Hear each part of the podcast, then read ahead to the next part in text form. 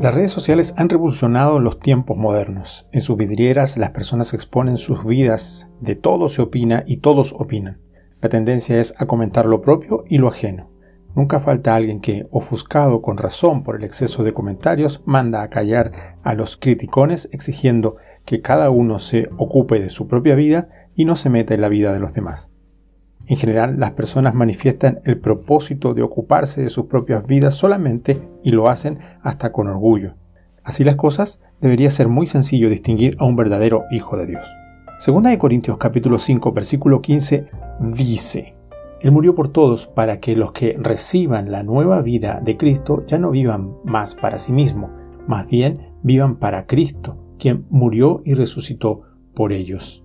Si hemos recibido la vida en Cristo, no vivimos como viven los demás, ocupados de sus propias vidas, sino que vivimos para quien murió y resucitó por nosotros, esto es Jesús.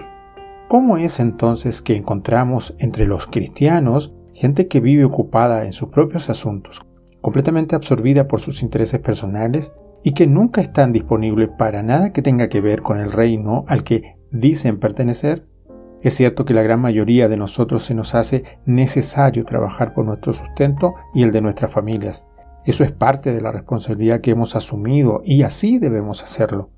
Pero si te preguntaras, ¿para quién estás viviendo? ¿Cuál sería la respuesta? ¿Quién ocuparía el trono de tu vida? ¿Tú? ¿Tus aspiraciones personales? ¿Tu familia? ¿Tu propio placer? Alguien dijo, dime a quién sirves y te diré quién es tu dueño. Bendiciones. thank you